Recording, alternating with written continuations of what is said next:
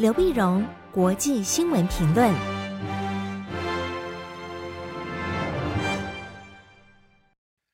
各位听众朋友，大家好，我是台北东吴大学政治系教授刘碧荣，今天为您回顾上礼拜重要的国际新闻呢。第一个，我们先看世界杯足球赛。世界杯足球赛的冠亚军之赛呢，在十八号举行啊，十八号举行，后来是阿根廷胜出。那么这个比赛呢，非常的精彩。非常精彩，是阿根廷跟法国啊。那么在延长赛之后，依然是三比三，分不出个胜负。最后是双方 PK，然后是阿根廷以四比二，那么险胜了法国，那么取得了世界杯的冠军。但是这场延长赛加上 PK 呢，这样的精彩的球赛的到现在依然让人回味无穷啊。但是回味无穷的同时，我们也发现整个世足赛还是余波荡漾。有荡漾，主要的原因就是卡达这次取得世足赛的这个主办权呢。那后面当然就有很多的传言啊，说他这怎么样的进行贿赂，进行贿赂，那么行贿。那么行贿稍早的时候呢，那么英国的《星期日泰晤士报》就报道卡达行贿国际足总的整个贪污的内幕啊，整个行用钱的内幕。但上礼拜呢，更有意思就是比利时警方。啊，就是那么晓得这个欧洲欧洲议会在布鲁塞尔，所以比布鲁塞尔呢，比利时的这个警方呢，和检调人员针对欧洲议会展开了搜索。搜索就在原来副议长的这凯利的住处呢，查出多笔来源不明的这个现金，总额达到一百五十万欧元之多啊。那么凯利被捕，还有几个议员也也一样的被捕，被捕呢。那么这个凯利的副立副议长的资格呢，也被取消。那凯利是什么人呢？凯利是希腊的政治人物啊，在过去是希腊的议员。希腊的议员呢，在二零一四年的时候呢，他转战欧洲议会。他以代表这个泛希腊社会主义运动出马，就成为欧洲议会希腊选区的议员。那么今年呢，二零二二年一月被推为欧洲议会的副议长之一啊。那这个事情当然引起很全一阵舆论大哗啊。原来欧洲议会里面有这么多行贿，里面问题也非常多。那当然呢，那么凯利当然否认了啊，他说他说绝对没有受贿。那卡达也说绝对没有行贿。那至于这个行贿收贿的新闻后面会怎么调查，也就是世足赛圆满落幕之后的余波荡漾，又会揪出来一个什么样的新闻，或者什么样更多的、更多的一个冲击，这个值得我们去关注。第二新闻呢，我们看一个重要的一个国际的一个峰会，那就是美国在华盛顿举行了三天的美国跟非洲国家的峰会。那么在上礼拜二开始呢，美非峰会。在华府举行，有四十九个非洲国家的元首参加，啊，场面非常的盛大。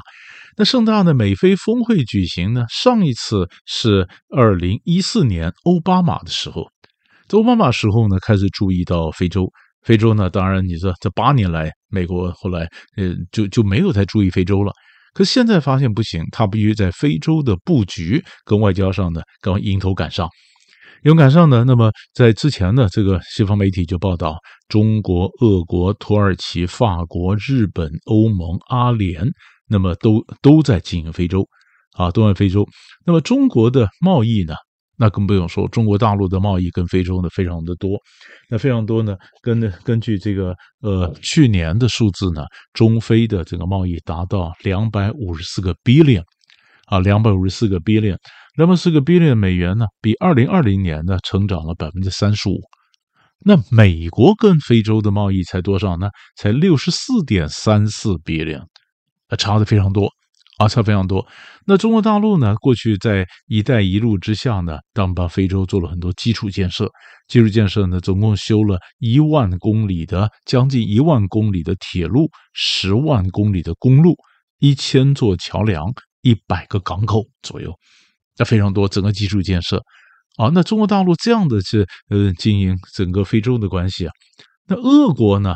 俄国则是卖武器给非洲啊，俄国卖武器给非洲，而俄国的这个呃一般恶名昭彰的那民兵啊，华格纳族集团呢，也支持了非洲一些专制的一些政权呐。那么交换我帮你维持政权，那交换非洲的宝石和各种的那那那重要的一个矿藏。那土耳其呢，这是帮非洲建机场、清真寺、医院、体育馆；阿联酋呢，则建西非红海的港口，呃，并提供无人机给伊索比亚啊等等。那所以在这样的一个情况下，美国觉得他必须赶快急起直急起直追啊，急直追。所以这次呢，那么拜登政府也也承诺，那么在三年之内呢，援助非洲五百五十亿美元啊，五百五十亿。那么并且要全力帮非洲去推非洲的自由市场。那如果非洲自由市场呢，那么如果能够成立的话，那大概在二零四零年顺利的话，可以帮助三千万人脱贫。那么，美国更表示说，那么要帮非洲的各种数位经济啊，怎么帮忙，而不只是不只是这个基础建设啊，那数位经济，数位经济呢，更说要用美国的影响力啊，帮非洲呢能够加入集团体。那对非洲国家来讲呢，这个比较受用。西方也发现，美国现在态度有很多的改变啊。那么在过去呢，美国是以说教的称这种身份，在居高临下告诉非洲说你要怎么做怎么做。那这一次开会呢，相对来讲就比较平等。以前是讲的援助，现在讲的是贸易啊。那么这次呢，嗯，我们也晓得美国的整个做法呢，是希望能够跟中国 PK 啊，跟中国来对抗，能够再加强在非洲的布局，跟中国能够能够平衡中国在非洲的势力。可是呢，他又怕非洲国家民呃这个反感，所以美国在用字遣词上面呢，就是不提中国，而只提到非洲的整个发展，这都是美国外交上稍微变得比较精致一点的地方。但是非洲国家呢，他真正要的，就好像美国帮他加入集团体一样，他要的是改变国际的经济结构，而国际政治经济的结构，让非洲能够在国际上更有一些发言权。啊，更能够参与到国际国际经济、国际政治，所以他们不只说要类似集团体的位置，他们要，他们更希望能够为整个非洲取得两席安理会常任理事国的位置。这个当然不是那么容易啊，不是那么容易，但是可以看得出来，非洲呢，它其实想美国，你既然要经营非洲，那我就多要一点啊。而且非洲国家过去对美国其实有一些信任的赤字，就就不太信任美国。你一方面要援助，一方面要制裁，啊，但是有一个好处就是，从最近这几年来看到的数字呢，那中国大陆对非洲的基础建设的援助，这个数字有减少，一则是 COVID-19，二则是坏账太多。那中国的这个跟非洲的投资的项目减少，美国就想趁的时候来补上来。那能够补到多少？是不是呃能够能够增加美国在非洲的影响力呢？呃，这个是大的趋势，这值得我们去关注。第三个一样是个峰会，那我们看的是东协。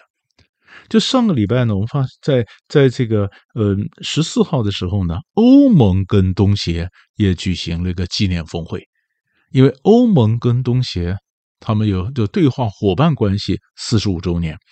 四十五周年呢，他们举行联合峰会，总共有三十一个国家的领袖参加。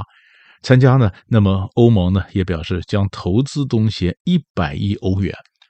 一百亿欧元呢，这个是嗯属于欧盟全球门户计划的框架之内。所以，虽然一百亿欧元的这个投资，并没有呃细目没有列出来，但是你可以看得出来，它按照这样的一个计划呢，它应该是在主要摆在数位转型和能源转型。那么，除了跟呃比方说欧盟的投资之外呢，呃投资东协之外呢，那欧盟又和也和泰国跟马来西亚签署了合作伙伴协定。那么，将合作范围扩大到更多的领域，并且展开定期的对话。啊，那非那欧盟跟整个东协的关系呢？我们像讲过，以前是对话伙伴，现在也希望提升到整个战略伙伴。也就是，如果我们从嗯之前的这个 G 团体在在这个巴厘岛的这个峰会，然后再看到现在呢，可以看到整个的东协的整个外交。以及大家开始对东南亚国家的一个重视，但东南亚国家也表示说，呃，你们虽然重视我，但是我们不要被逼着在美中之间选边，啊，几乎现在美国跟中国在对抗的时候呢，那么很多国家都强调不要逼我选边。那东南亚国家这次呢，呃，当然洪森也讲了，小马可是也讲，那之前李显龙也表示过类似的话，那不要选边。那不要选边的情况下，那么各国，美国也好，欧洲也好，那怎么经营东南亚？为东南亚带来多少的商机？啊，这个那么也值得我们去看到现在最新的一个趋势。最后呢，我们看一下日本。日本在上礼拜五呢，十二月十六号公布了国家安全保障战略。那么这些，它这总共叫做安保三三文件啊，国家安全呃这个保障的战略战略呢，上一次呢，那么它的国家安全保障战略啊，就国新的国防战略是二零一三年公布。二零一三年的时候呢，它是把中国跟俄国视为战略伙伴。那现在呢，则将北京呢视为最大的战略挑战，啊，这样挑战。那么九年前呢，北韩和这个呃，北韩的核武是当时讲到最大的关切啊，现在是讲到的最大的挑战。挑战我们就看到日本最近要增加国防预算。啊，所以它的整个的新的战略也配合它增加国防预算，它新的整个整个战略的部署，部署呢。那么在二零一五年的时候呢，当时安倍的晋三担任首相的时候，他要推建军，推建军遭遇到很大的批评。可是现在呢，岸田文雄也推要建军的时候呢，哎，则发现相对来讲，那么呃阻力呢就比较小啊，阻力比较小，因为整个的整个的氛围已经变了。啊，当时就是觉得呢，安倍你要建军也是违反和平宪法。可是现在呢，一些日本人可能真的觉得说，整个的亚洲情势不对，所以要可以要增加日本的整个军费。军费呢，那么在这个礼拜五公布的文件里边呢，日本的这个军费将增加三百一十五个 billion 啊，就今后五年呢要增加三百一十五个 billion。到二零二七年呢，大概每年呢是这样，是是八十个 billion。那当然，日本这样的建军呢，嗯，又是新的这个国防战略，那在中国和这个韩国都表示抗议啊。那中国当然表示，你这个是讲中国是威胁啊，这是挑战啊。基本上你，你你不是要跟中国改善关系吗？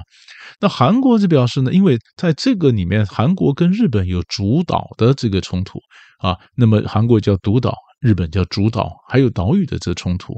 所以，怎么样加强加强军费？可是跟日韩之间的领土冲突，所以韩国在里面就显得相对比较尴尬。那么美国呢，当然是支持啊。美国当然觉得日本这样做很棒，美国是支持的。